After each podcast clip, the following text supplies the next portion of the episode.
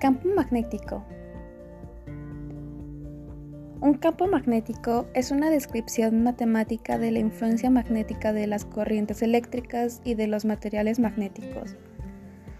El campo magnético en cualquier punto está especificado por dos valores, la dirección y la magnitud, de tal forma que es un campo vectorial. Específicamente, el campo magnético es un vector axial, como lo son los momentos magnéticos, y los campos rotacionales. El campo magnético es comúnmente definido en términos de la fuerza Lorentz, ejercida en cargas eléctricas.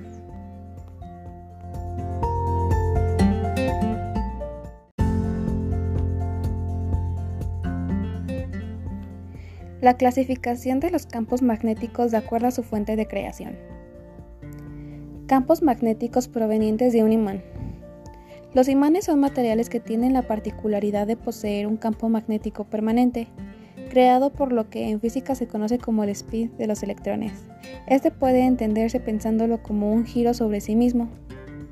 Por otro lado, hay metales que pueden convertirse en imanes cuando son magnetizados por un medio de campo magnético externo.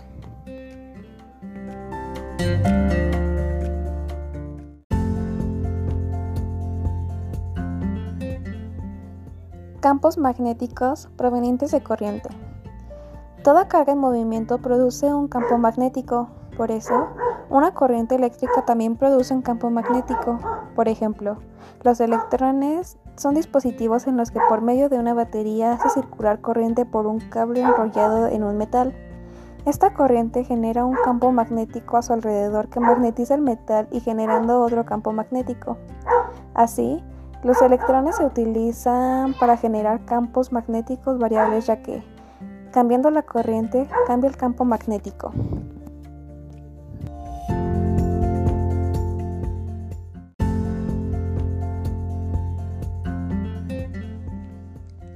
Dirección de un campo magnético.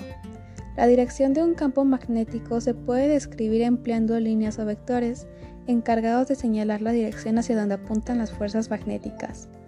El hecho de que el campo magnético posea dirección implica que es un vector. Cualquier fuerza es una cantidad vectorial, es decir, representa una magnitud que posee una dirección y un sentido, como por ejemplo la velocidad. Como el campo magnético es proporcional a la fuerza magnética, entonces también es una cantidad vectorial. De hecho, resulta interesante notar que la fuerza magnética que siente una partícula en movimiento inmersa en un campo magnético es siempre perpendicular a la dirección de dicho campo y a su propia velocidad. Campo magnético terrestre.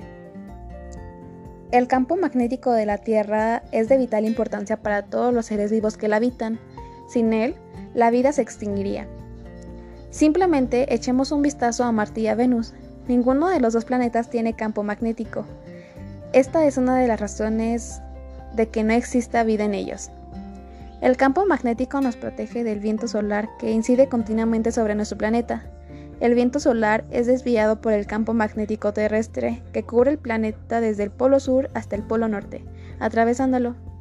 Este campo, además, nos protege contra las radiaciones letales que provienen del espacio exterior.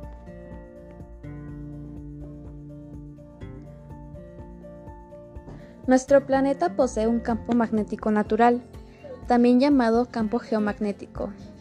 En el centro de la Tierra hay hierro fundido por las altas temperaturas. El campo magnético terrestre cumple un rol importantísimo, ya que desvía radiaciones muy peligrosas para los seres vivos provenientes del Sol. Sin el campo magnético terrestre, la atmósfera sería destruida por rayos cósmicos. Con este campo interactúan las brújulas que empleamos para la navegación. Su aguja magnetizada se alinea siempre con el campo magnético terrestre indicando al norte. Además, muchos animales migratorios utilizan el campo magnético del planeta para orientarse y movilizarse siempre en las mismas direcciones durante periodos específicos del año. El campo magnético de la Tierra presenta los siguientes elementos. La magnetopausa, es el límite entre el campo magnético terrestre y el viento solar, Gracias al campo magnético, la distancia que existe entre la Tierra y el viento solar es de aproximadamente 95.565 kilómetros, unas 15 veces el radio terrestre. Cuando el viento solar aumenta, su presión puede acortar esta distancia hasta los 42.048.6 kilómetros, 6.6 veces el radio terrestre. El cinturón de Van Allen. En la magnetosfera, los protones y los neurones se llegan a concentrar en grandes cantidades, formando anillos debido a la concentración del viento solar y del campo magnético de la Tierra. Su extensión va desde los 15.000 a los 20.000 kilómetros. Estos anillos dañan los satélites de comunicaciones.